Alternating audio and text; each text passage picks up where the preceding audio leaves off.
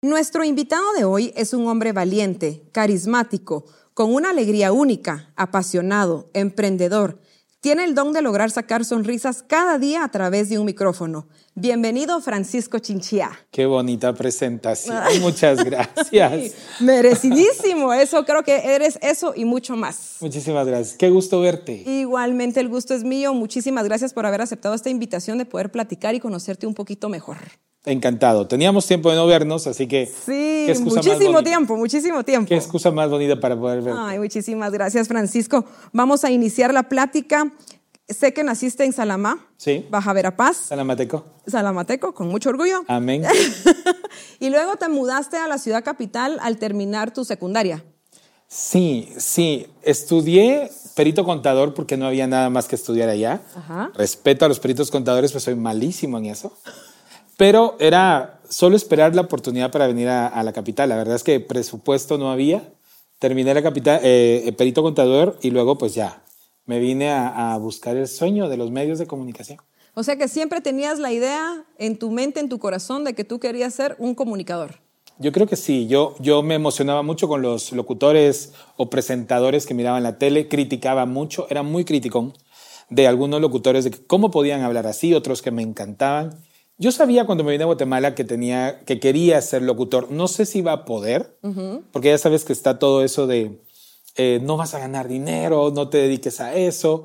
Entonces estaba entre arquitecto y, y locutor y bueno, pues mi madre me dijo, recuerdo muy bien, me dijo, hasta acá tomo yo decisiones por, por ti, ahora te toca a ti. Y tomaste una muy buena decisión. Gracias a Dios. ¿Cómo fue ese paso o cómo enfrentaste ese paso de dejar a tu familia en Salamá y venirte a la ciudad? Porque me imagino que tu mami se quedó allá. Sí, toda la familia. ¿Cómo enfrentaste eso? ¿Cómo, cómo pudiste vencer esos límites? Porque en realidad ese cambio ha de ser un cambio radical. El sonido de la capital se me costó que me acostumbrara al sonido de la ciudad capital. Pero yo sabía que quería venir. Yo necesitaba venir porque los medios, las radios, estaban acá. Lo más duro para mí fue venirme en camioneta con mi madre. Fuimos a hacer todas las compras que se hacen, ya sabes, que el pollo campero para la familia, o que no había en esa época. Y, y todas esas compras de mi madre, y yo no me había percatado lo que iba a significar para ella. Y yo recuerdo que cuando ya se iba a montar ella en la camioneta, yo estaba como muy emocionado de lo que iba a empezar. Recuerdo que se aguantó las lágrimas y yo me quedé, Dios, es cierto, es la primera vez que nos separábamos tanto. Ese momento me marcó, fue donde me quedé entendiendo lo que significaba para ella. Para mí era poito recién comprado en la capital, pero con ganas de conquistarla. Tenía muchas ganas de venir acá, pero yo recuerdo muy bien ese primer día que me vine a Guatemala, que tuvo mucho que ver con el cambio que significaba para mi madre soltar a su hijo. Ah, la que me imagino que debe ser muy difícil muy difícil.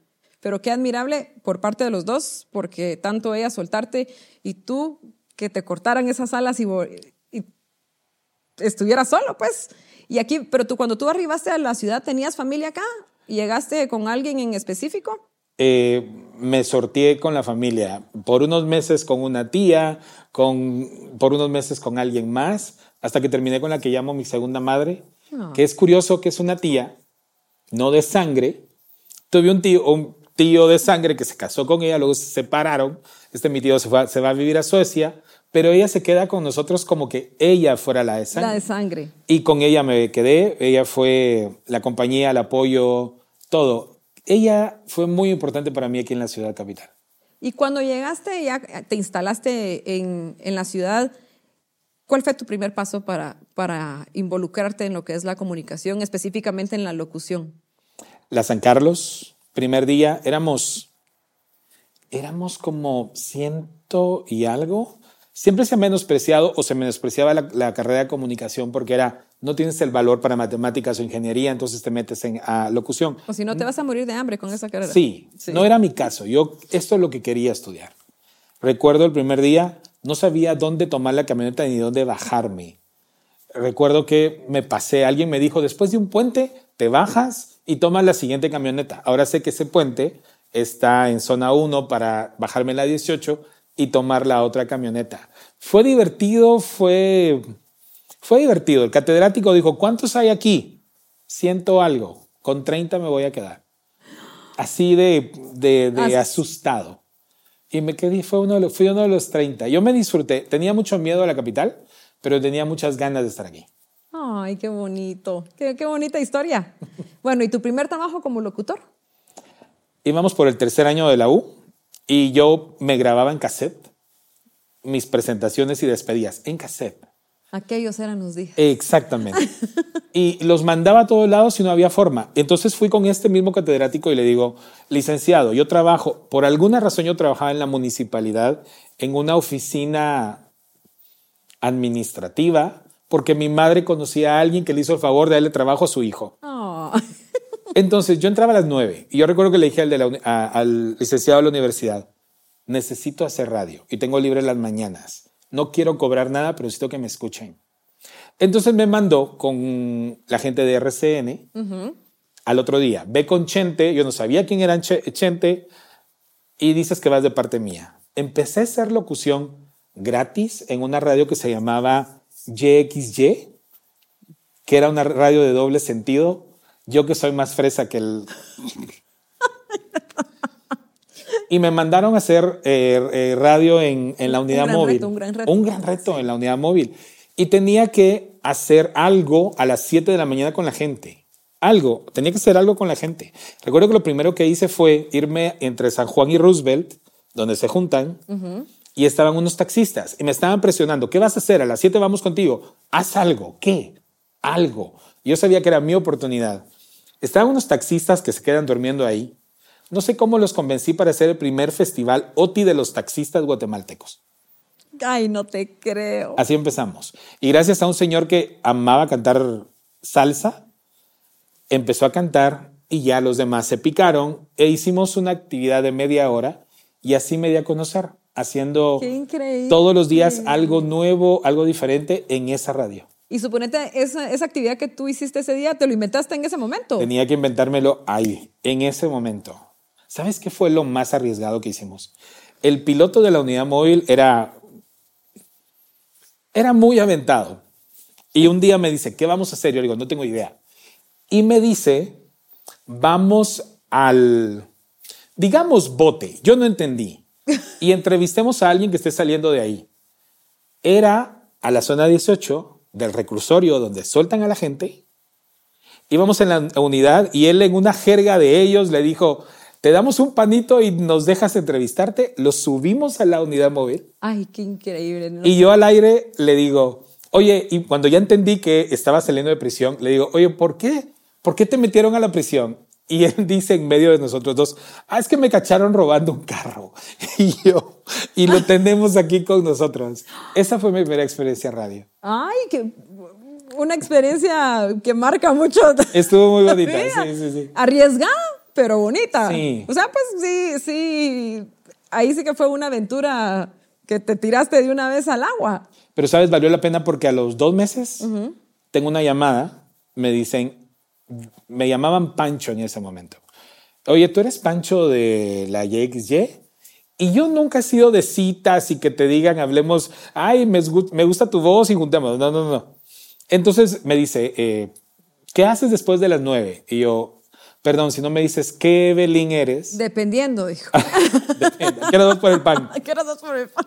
Y yo recuerdo que le digo, fui como pesado, le digo, perdón, pero si no me dices qué Evelyn, porque me dijo, soy Evelyn, ¿qué Evelyn eres? Eh, cuelgo. Y me dice, soy Evelyn Tello, la directora de Alfa, la radio para sentir, y quiero hacerte una prueba para nuestra radio. ¿Te interesa?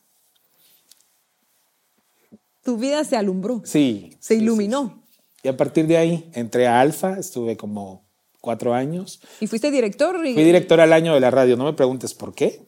¡Qué de esos pilas! cuatro, tres años fui director de esa radio y cumplí mi sueño porque en mi pueblo se escuchaba Alfa, la radio para sentir. Y tenías un programa específico en, con Alfa. En las mañanas, desde, por eso estas ojeras. Desde las mañanas empecé a hacer un programa para Alfa, era el director el resto del día y hacía el programa en la mañana. Ah, y luego te pasaste a Radio Mía, que fue cuando yo te conocí. Sí, luego me pasé a Radio Mía. Estuve en Alfa un tiempo, luego entendí que no podía crecer. Alfa fue una escuela fantástica, mis bases de, de cómo hacer radio las aprendí ahí en Central de Radio, pero necesitaba crecer. Luego salí Y Mía era una radio que me gustaba mucho. Hice 10 casting y nunca, nunca me llamaban. Y recuerdo que la última vez me llamó una, una, de las asistentes y me dice, Francisco, ¿quieren hacerle una prueba? Y yo me grabé en mi estudio de grabación y puse un estudio, no sé cómo, pero ya tenía yo como mi ingreso propio y le mandé el demo que les había mandado un año antes. Fue como, ah, muy bien, ahí va. Y me llamaron. Me pasó lo mismo. Le habla Gerardo Alcázar. Quiero entrevistarlo. ¿Tiene tiempo? Y yo, déjeme ver mi agenda. Por supuesto que tengo tiempo. Y fui ahí fue donde entré a Mía.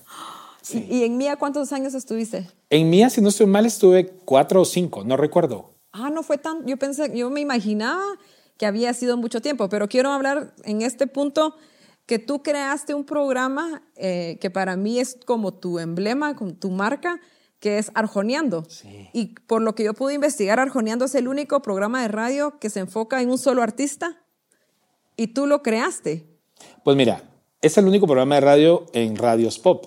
Ajá. Porque yo tomé el concepto de radio ranchera y radio éxitos. Porque en radio ranchera hay un programa, creo que sigue, que se llama Chente contra Todos. Ah. Que era don Vicente Fernández contra todos los demás. Y creo que hay uno de los Tigres del Norte. Entonces en mi mente me daba vuelta, en el mundo pop, creo que hay uno que puede hacer un programa propio. Cuando yo hice Arjoneando no tenía idea con quiénes me iba a meter. Cuando yo hice Arjoneando lo hice un poco por mí. Porque eres fan de Ricardo. Porque soy fan, no el número uno, ahí conocí a los número uno. y creo que Mía y Arjoneando me llevaron a donde yo había soñado llegar haciendo radio. Y la pregunta clave, ¿y conoces ya a Ricardo Arjona? Lo conozco. Pésima entrevista. Me puse nervioso. Me fui a la Ciudad de México a entrevistarlo. No recuerdo lo que le dije. Eh, repasé 20 mil veces, 20 veces mi pregunta. Luego lo entrevisté en algunas conferencias de, de prensa. Nos envió una guitarra para un arjoneando en vivo que hicimos. Tengo pendiente una entrevista como Dios manda con Ricardo Arjona. Sí, creo que ya puedes controlar un poco mejor tu Ojalá, ojalá. Qué interesante. Bueno, ahora, em, de toda esta trayectoria que nos has contado, eh, que todavía nos falta la última radio, que es donde estás actualmente.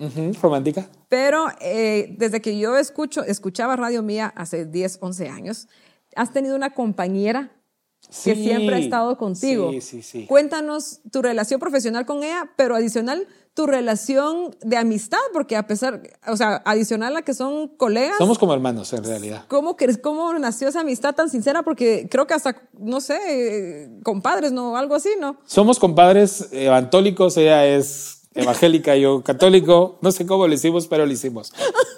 Mira, cuando yo entro a Mía, entro en un diciembre. Me dice Gerardo Alcázar, eh, toma el programa en la mañana. Lo mismo, le vamos a pagar el mínimo. No me importa, usted me va a contratar a mí y después me tiene que pagar más. Hicimos la broma los dos. En marzo me dice, quiero que tome la dirección de la radio. Queremos que Mía sea una radio para mujeres. Yo, enfocada a las mujeres, podemos decir, Mía es una radio para mujeres como novedades. Creo que me, me puso una revista y me dijo, quiero que Mía sea esto. Y la familia Alcázar me dio toda la confianza cambié toda la programación, cambié todos los locutores. Entonces necesitaba hacer un programa en la mañana con don Fernando Alcázar, que recuerdo que don Fernando me dice, si usted no quiere que yo esté en las mañanas, me dice, yo, ¿cómo uno va a estar si usted es el dueño de la radio? Entonces necesitaba a alguien que estuviera al nivel intelectual, que aportara algo diferente. Quería hacer algo distinto. Antes de estar en Mía, tuve una etapa de poca plata, de muy poco dinero. Y recuerdo que tenía que contar mis quetzales, porque tenía que venir a Zona 15 a unos proyectos. Entonces, mientras yo venía en, la, en, la, en, en, el bus, venía escuchando las radios. José Morales. Eh, todos los programas tenían comedia. Todos. Yo dije, yo no soy comediante necesito hacer algo que no sea comedia, pero que impacte con la gente. Y en alguno de esos programas, cuando se ponían de hablar de cosas interesantes o cosas con profundidad, con sentido, yo me daba cuenta que yo me perdía un poco de dónde estaba en el tráfico y decía, esto está bonito. Entonces quiero encontrar gente con la que podamos hablar de cosas interesantes. Más allá de solo dar un saludo, eh, que hablemos de libros, que hablemos de cosas. Y por eso pensé en Maya. Yo a Maya la conocí por una amiga en común y la vi dar una capacitación y me encantó.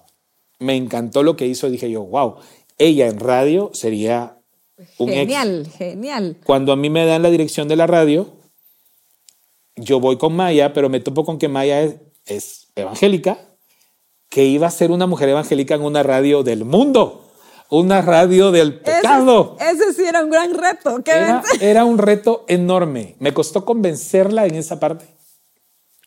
Hablé con ella y su esposo. Y recuerdo que le dije, ella acababa de empezar en algo que encanta, que es la docencia. Era directora de un colegio que ella ama. Y en el mes de marzo yo fui con ella a su casa y le dije, Maya, no éramos tan amigos, empezábamos a hacerlo. Soy director de una radio que se llama Mía y me encantaría que tú estuvieras conmigo y don Fernando Alcázar en las mañanas.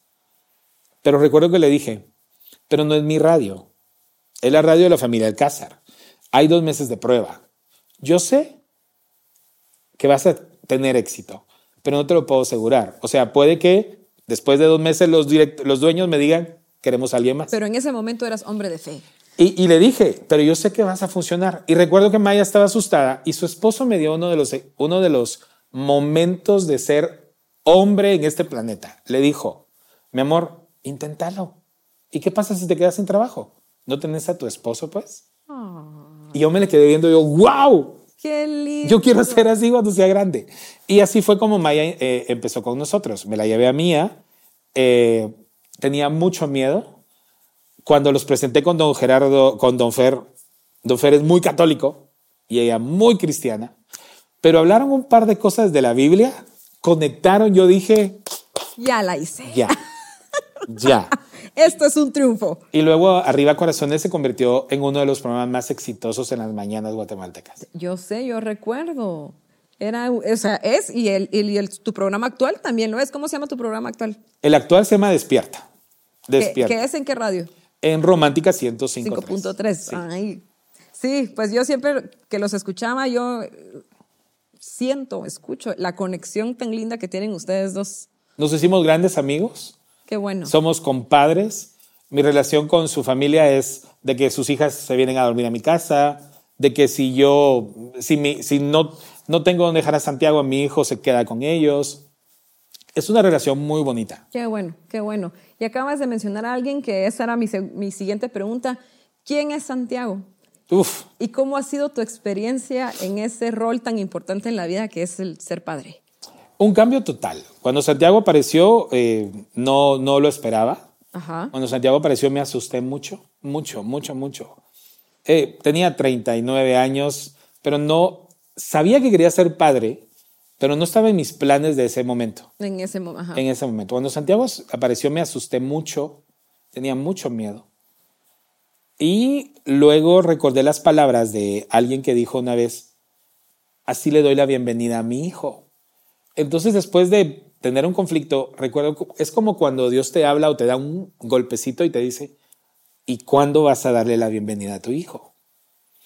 A partir de ese momento me cambió el chip. Yo sé que tú como mamá cambia algo dentro de ti que te hace mamá ya. O sea, cuando sientes que tienes acá, eres mamá.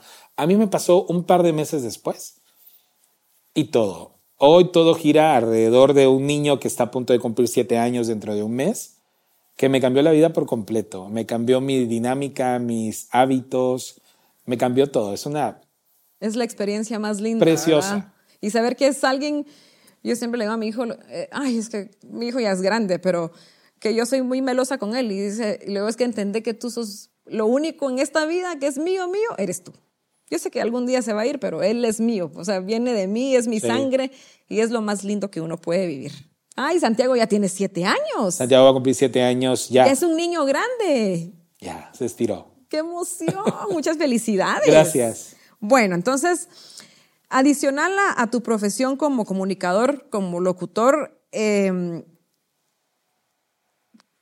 adoptaste otra profesión que es una profesión muy importante en la vida, que es ser maestro, porque ahora tienes tu, tu escuela. tu escuela de locución que se llama DF. DF. Cuéntanos un poquito y como Banco Industrial siempre apoya el emprendimiento, ¿dónde se puede inscribir la gente? ¿A dónde puede llegar? ¿Cómo se puede, te pueden buscar en redes sociales para que los que están interesados en aprender a hablar en público, a ser locutores, pueden abocarse con Francisco? Muchas gracias. DF Comunica o DF Escuela de Comunicación en redes sociales o a través de, de mis redes. Empezó como un curso de locución, como una rebeldía de la locución que yo recibí. La verdad que la locución que yo recibí fue muy teórica, le faltó mucha práctica.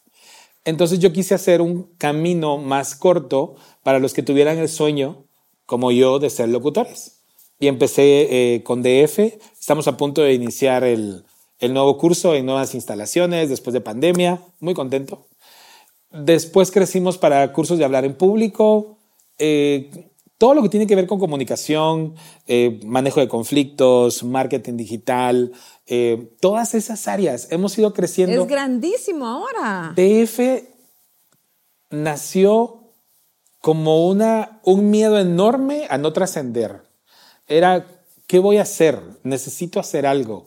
Eh, mucho, esa presión que te dicen que los locutores no ganen bien y que no pueden desarrollarse. Desgraciadamente, muchos locutores en Guatemala son muy mal pagados, muy mal pagados.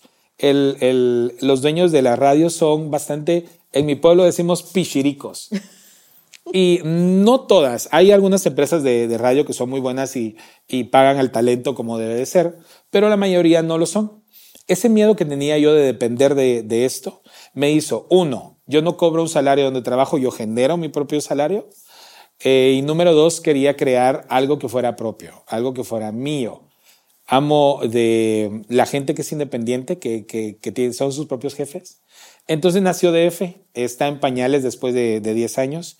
Eh, quiero convertir a DF en un lugar donde todo el que sueña eh, estar en los medios, desarrollar sus habilidades y comunicación, nos vea como una, una buena opción para aprender para crecer. Entonces ya tomen nota, Francisco Chinchilla, lo pueden buscar en redes sociales y a través de, de tu perfil puedes encontrar. Perfecto. ¿Sí? O DF Comunica. O DF Comunica. Gracias, Francisco.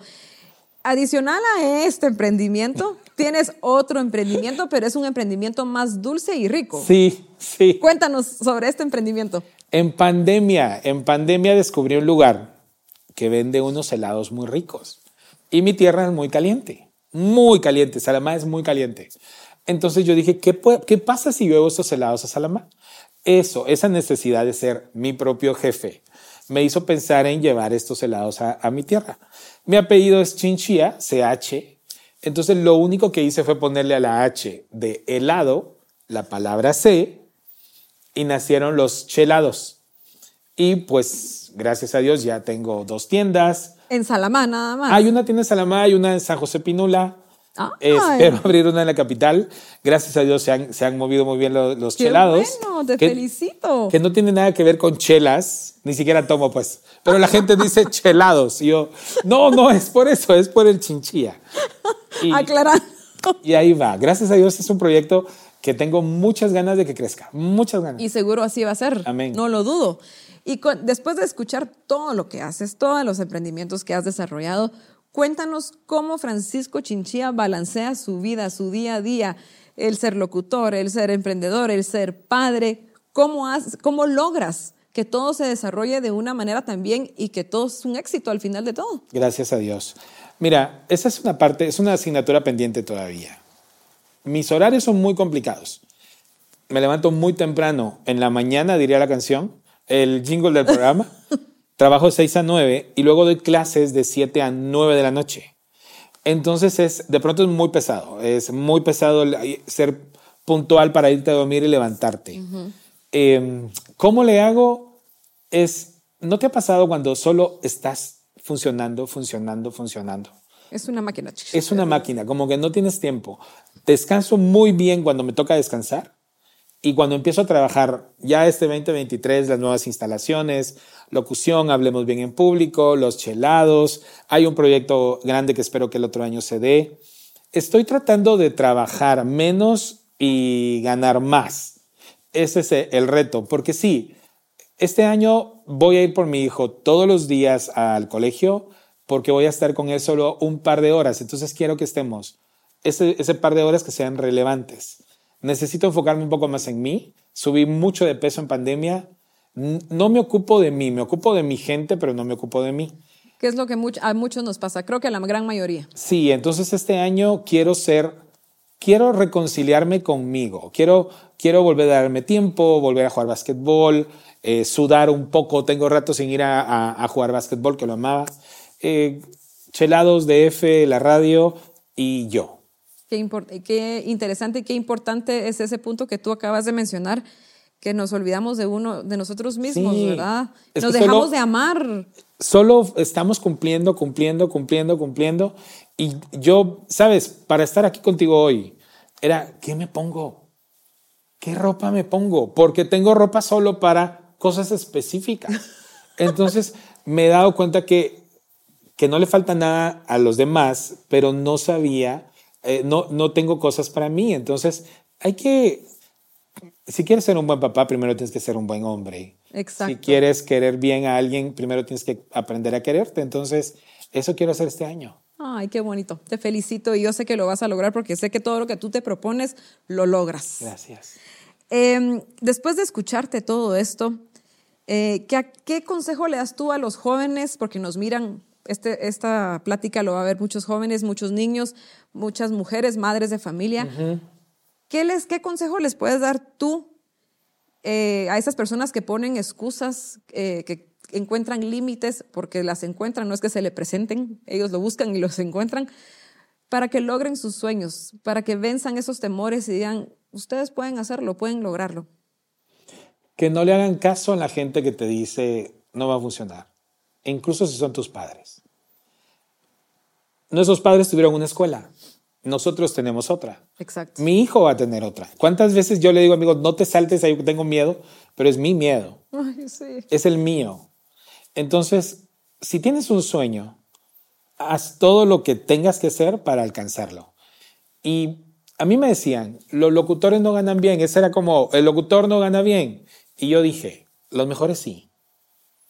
Celia, Josué, tenía como referencias muy claras. Celia Josué, Bea del Cid. Hay gente que se ha ganado su lugar. Entonces voy a prometerme luchar todos los días para ser de los mejores. Entonces, si quieres ser ingeniero, asegúrate de ser el mejor ingeniero. Exacto. Si quieres ser pintor, sé el mejor pintor. Si quieres ser bailarín, baila como los dioses. Lo que sea, lo cual sea tu sueño, no dejes que la gente te diga mm. con sus miedos que no lo vas a lograr. Ay, excelente. Gracias por ese consejo. Y qué, qué interesante que yo estudié ciencias de la comunicación, no terminé esa carrera, pero cuando yo le dije a mis papás, voy a estudiar ciencias de la comunicación, ay, te vas a morir de hambre. Sí. Eso no hay campo en Guatemala para, para que tú te realices tu profesión y todo. Y qué coincidencia o las vueltas que da la vida, que actualmente todos quieren ser, todos son comunicadores, porque las redes sociales, esas aplicaciones al final todos paran siendo comunicadores, ¿sí o no? Por eso DF, gracias a Dios, tiene mucho trabajo. qué bueno, qué bueno. Y ojalá que tengas mucho más, muchos más alumnos. Ojalá, ojalá. ¿Alguna vez te pasó por la mente decir, basta, ya no más, ya no quiero ser locutor? Me he preguntado mucho hasta cuándo voy a llegar. Esa es la pregunta. Nunca dije ya no, pero sí me he empezado a cuestionar hasta cuándo. Tengo, voy a cumplir 46 el 10. Ay, el día de mi, el cumpleaños de mi hijo. Mira, el 10 de febrero. Voy a cumplir 46 y me estoy preguntando hasta cuándo o tal vez hasta cuándo voy a seguir haciendo este tipo de radio. Porque hay otras áreas en las que me gustaría eh, incursionar. No sé, agradezco mucho que la gente siga dándonos rating, sigan escuchándonos, sigan siendo parte de los eventos, pero no sé cómo me veo en unos 10 años. No sé todavía, no he respondido a esa ¿Y te ha llamado la atención estar como en televisión o, en, un medio escrito? Otro tipo de... He hecho medio escrito, no lo amo, lo respeto un montón, pero no me apasiona tanto. Okay. Televisión tengo muchas ganas de hacer lo que tú estás haciendo. Tengo muchas ganas de entrevistar a la gente, de conectar con la gente. Es, es algo que me está dando muchas vueltas en la cabeza eh, creo que por ahí va a ser el siguiente paso. Quiero ver si puedo hacer en, esta, en este año electoral. Lo que pasa es que no quiero parecerme a, la gente, a, los demás, pero tengo ganas de, de, empezar a entrevistar a la gente. Tengo muchas ganas. Ah, qué interesante, qué bonito. Cuando, si quieres entrevistarme, me puedes entrevistar. En la línea. Estarás en la lista seguro. Son bromas, son bromas. ¿Cómo viviste tú la transición de la radio con la tecnología digital actual? Estoy aprendiendo. Estoy aprendiendo. La radio sigue siendo el, la base y ahora tienes muchos rebotes muy bonitos. Tienes YouTube, tienes las redes. Es algo completamente nuevo estoy aprendiéndolo. El proyecto que estoy trabajando tiene mucho que ver con, con las nuevas plataformas, que te digo que lanzaré el próximo año. Em, los locutores antes podíamos llegar en pijama a la radio. Este año, sobre todo en Romántica, donde vamos a estar, vamos a estar mucho más expuestos. Entonces, de pronto, estás haciendo radio y con cámara y, con cámara, y, empieza a verte la gente. Entonces, por ejemplo, yo tengo un, un respeto total. Eh, Mira cómo te ves de guapa tú frente a la, la cámara. gracias. ¿Has visto a Susana Morazán, por ejemplo? Sí. ¿A qué hora se levanta esa mujer para estar como está a las 6 de la mañana haciendo hechos, si no estoy mal? Es increíble. Entonces, algo que nos va a tocar a nosotros es ocuparnos un poco más de cómo llegamos a la radio porque pues vamos a aprender, vamos a empezar a estar más expuestos. Ah, sí, te entiendo, entiendo esa parte. Pero qué bueno y qué interesante eso de que ya estén más expuestos, que las personas ya le ponen una cara a la voz que escuchan todos los días y creo que se van a conectar aún mejor con toda su audiencia. Así que los felicito por esa iniciativa. Mira, ayer venía en el carro y se para alguien en el semáforo y me grita, Che Goido, te quiero. Y yo, adiós, eh, saludos. Eso es muy lindo. Y hoy me topé con alguien que me tocó conducir un evento. Y cuando yo hablé, la presenté, era la jefa de recursos humanos. Y cuando empieza a hablar, me dice, quiero aprovechar el momento para saludar a Francisco, alguien que he escuchado toda mi vida, pero hasta hoy le puse el rostro. Entonces hay personas que ya te ubican por las redes y hay personas que por ser radio solo te han escuchado. Entonces creo que se abre otro mundo de posibilidades. Ay, sí, qué, qué bonito y qué bonitas tus anécdotas. y hablando de anécdotas. Manda. Y conociendo, porque me imagino que has de tener tu club de fans. Cuéntanos una anécdota con alguna de tus fans. Con una fan, ¿qué puedo decirte? Me gusta mucho la gente. Siempre me ha gustado mucho la gente. Entonces, cuando alguien te abraza de manera espontánea, me recuerda a mí cuando yo quería abrazar a mis locutores favoritos. Mira, no hemos tenido cosas muy locas, no, no recuerdo algo. Em, solo recuerdo, eh, no sé, que un día te manden eh, un regalo a tu casa y no sepas cómo supieron. ¿Dónde Cómo, cómo, le mandan a mi casa algo. O la verdad que mi relación con la, con, con la gente ha sido siempre mucho, mucho respeto. Creo que me conocen saben cómo soy, entonces eh, soy bastante tranquilo y creo que la gente percibe eso. Entonces, anécdotas solo eso, eso que te digo. La gente que ha ido a mi tierra solo a comer los chelados y se toman una foto frente a los chelados y me la mandan en las redes y me dicen, estamos aquí. Cosas así son las que me me impresionan mucho de la gente. Y qué muestra de cariño tan grande, porque viajar tan lejos para ir a comerse un helado. Por supuesto. Para decirte, Francisco, yo estoy comiendo tus helados, que la verdad que eso sí es un cariño auténtico y sincero. Mi madre me manda fotos, mira que están aquí yo, ¿quién es? Es una prima. No, dice que es de la radio, te escuchan en la radio. y yo, pues gracias, e, están llegando muchos a la Ay, qué bueno, qué bonito. ¿Cómo te enfocas y controlas tus emociones para que la audiencia no se dé cuenta si algún día llegas, eh, es un día gris para ti, porque mm. todos tenemos esos días grises. ¿Cómo haces para que no demostrar, no, no dar a entender eso? Mira, la radio es mágica para nosotros tres y puedo hablar por Maya y por Raúl. A veces llegamos muy cansados, Maya con sus problemas, yo con los míos, Raúl con los suyos, pero cuando encendemos el micrófono y empezamos a recibir la energía de la gente, el 99% de las veces la gente nos levanta el ánimo a nosotros. Es muy curioso porque piensan que nuestro trabajo es levantárselos a ellos, pero la gente nos levanta. Pero me ha pasado que hay días que yo digo, no, hoy no quiero. Y no hago radio. Recuerdo cuando, cuando fue el volcán, ¿te recuerdas que el volcán cuando murió mucha gente? Sí. Era domingo, yo acababa de terminar un taller de inteligencia emocional con mis alumnos, me fui a dormir porque acababa de conducir una fiesta en la noche, la noche anterior, entonces casi no había dormido. Vi lo del volcán y luego me fui a dormir. Me levanto a las 5 de la tarde y me doy cuenta de lo que había pasado, las, las muertes, todas las familias. Y yo le hablo a Maya y le digo, Maya, ¿qué vamos a hacer mañana en la radio? No voy a poner música. No voy a hacer como que nada está pasando. Y consideré por primera vez, no, no vamos. Luego entendí que era importante estar con la gente. Y recuerdo que le dije a la gente ese día, oigan, hoy no sé qué poner.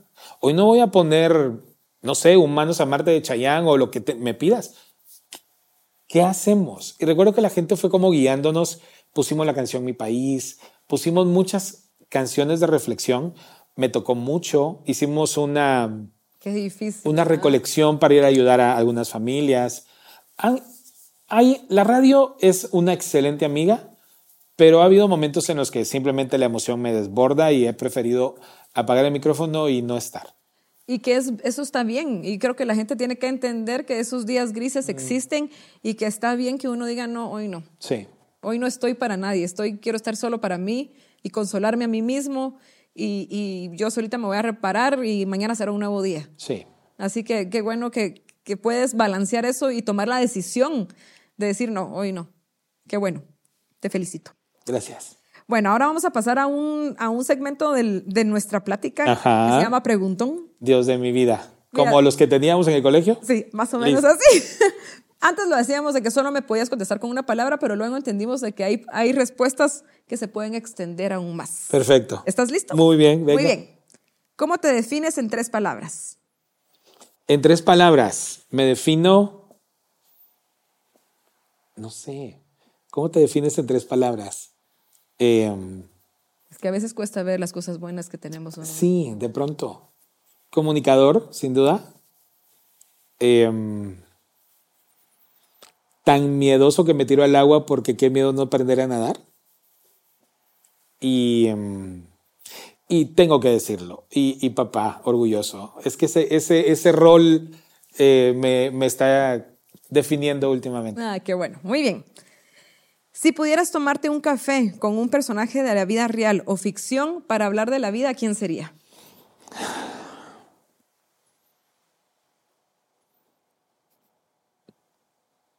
Mi papá, Con tu papá. Muy bien. seguro. Ok. ¿Qué es lo que más extrañas de tu niñez?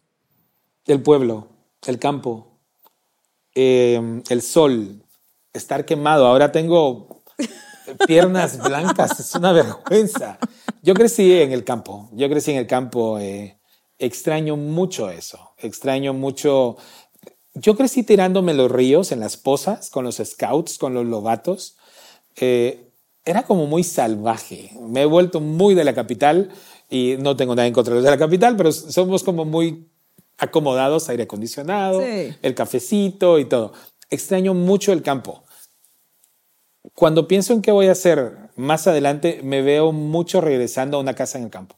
Ay, qué bueno. Sí. Qué bueno. ¿Qué le dirías al Francisco de 16 años? ¿Qué lo va a lograr?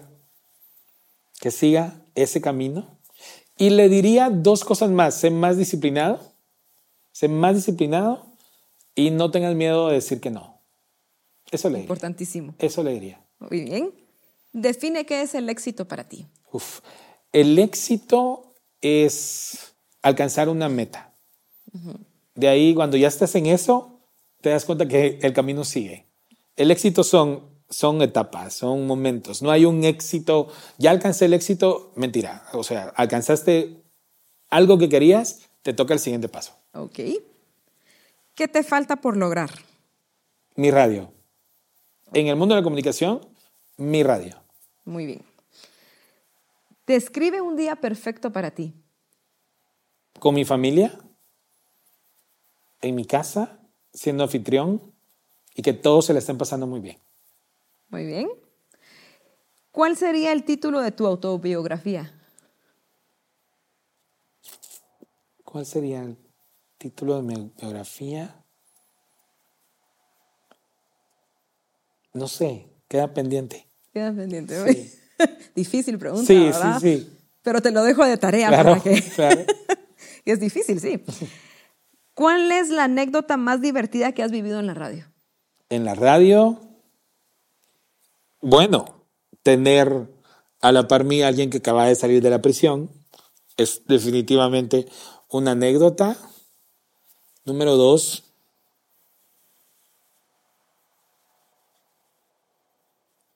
Han habido tantas cosas. Creo que lo más bonito fue subir a un escenario a presentar cuando la academia número uno, la primera generación de la academia estaba que era una locura. Ah, la gran eso fue así. Sí, era una locura. Había una competencia entre Alfa y Sideral impresionante. Yo me entero de que Sideral trae en concierto a los de la academia y como nunca entré a la oficina del gerente general y le dije, no, tienen que venir con nosotros. Tienen que venir con nosotros. Se movieron ciertas cosas y a la semana tuvieron que dejar de hacer la publicidad que tenían en la otra radio y empezamos en Alfa. Y no era uno, sino eran dos conciertos y me tocó presentarlos en el domo de la zona 13. Ay, qué Creo que fue como lo más donde sentí que, que, que sí tenía cierta eh, influencia y que logré pasar de un, de un medio increíble como es Sideral a Alfa ese concierto. Que, que- yo no me recuerdo, te soy sincera, yo no me recuerdo que, que hayan venido los de la academia, me recuerdo de esa academia. Nunca fui muy fan de la academia, pero sí que estaba Jair y Sí, Miriam, ellos. todos ellos, ¿verdad? Sí, recuerdo sí que- me recuerdo de eso. Subimos al escenario con una amiga que se llama Carla Pellecer. Y yo le digo, mira, tú solo entra y decimos en la academia y te quedas callada y vas a ver lo que va a pasar. Y toda la gente respondió, lo vas a lograr y los presentamos. Tengo unas fotos con ellos fantásticas. Ay, qué bueno. Bueno, y luego de que tu programa emblema de Arjoneando, ¿es Ricardo Arjona tu super mega cantante favorito? Mm, uno de mis favoritos. ¿Y quién uno de mis favoritos. ¿Quién es tu número uno? Soy bastante fresa. Chayanne y Maná. Chayanne y Maná. Cuando yo hice Arjoneando, era, me gusta mucho Ricardo Arjona, pero conocí ahí a los fans de Ricardo Arjona, a los número uno. A mí me encanta, pero, pero bendito, bendito programa que me llevó a lugares donde yo no imagino. Tú lo dices, ese, programa eh, emblema. No lo busqué así, pero yo soy más de la música de Chayanne y de Maná. Y, y- y me encanta, me encanta. Es, y es la su- música de nuestra generación. es, son los nuestros, amigas. Son los Exacto, nuestros. Exacto. ¿Cuáles son los tres aprendizajes de vida que has tenido hasta el día de hoy? Que esté más consciente de a quién amo y cómo amo. He sido muy malo amando a mi familia, a las mujeres con las que compartí, en su momento. Fui muy malo en ese sentido. Eh, número dos, no hay nada más importante que la familia. No hay nada más importante que la familia. Con todos los defectos que tenga, es tu familia. Y, y número tres sería, eh, repito, que no te digan que no puedes. A mí alguien me dijo de los medios, usted nunca va a tener dinero porque usted no está hecho para eso. Unos estamos hechos para eso, no todos. No y el que quiere puede. Eh, el apellido Chinchilla es bastante terco y creo que tuvo mucho que ver con, bueno, usted dice que no puedo, que Dios le bendiga, muchas gracias, seguiré mi camino. Ya verá mi nombre por todos lados. Espero. Ay, Francisco, muchísimas gracias por haber aceptado la invitación. El tiempo se fue corriendo, no sentí el tiempo. La verdad, ya me avisaron por ahí que ¿Ya hicieron las señas? Ya, ya, las. Muy bien. las señas. Perfecto. Y de verdad fue un gusto volverte a ver, conocer un poquito más de ti. Siempre he dicho que, que ustedes, las personas famosas, los conocen como su profesión, en tu caso como locutor, pero no conocen quién es Francisco como hombre. Y creo que hoy conocimos un poquititito de lo que tú eres y eres un hombre exitoso, un excelente padre. Eh, y de verdad te deseo todo lo mejor. Sé que todo lo que te vas a proponer lo vas a lograr y lo vas a lograr con un éxito rotundo. Y, y cuenta con nosotros, cuenta con Banco Industrial, cuenta con, con mi persona para cualquier cosa que, que se te ofrezca. Muchísimas gracias. Lo vamos a hacer. Por Yo te voy a entrevistar a ti cuando empiece mi proyecto. Lo- Excelente. Lo, vamos a hacer. Vas a probar los helados. Tienes que estar en el curso de hablar en público. Y gracias también Banco Industrial, que es una de mis marcas favoritas. Me encanta el Ah, nuevo logo. Qué Me bueno. ¿Te gusta? Qué bueno. Me qué bueno. gusta mucho. Qué bueno, me alegro mucho, Francisco. Muchísimas gracias a todos los que nos vieron. Recuerden, no limiten sus retos, al contrario, reten sus límites. Soy Melanie Calderón y nos vemos a la próxima.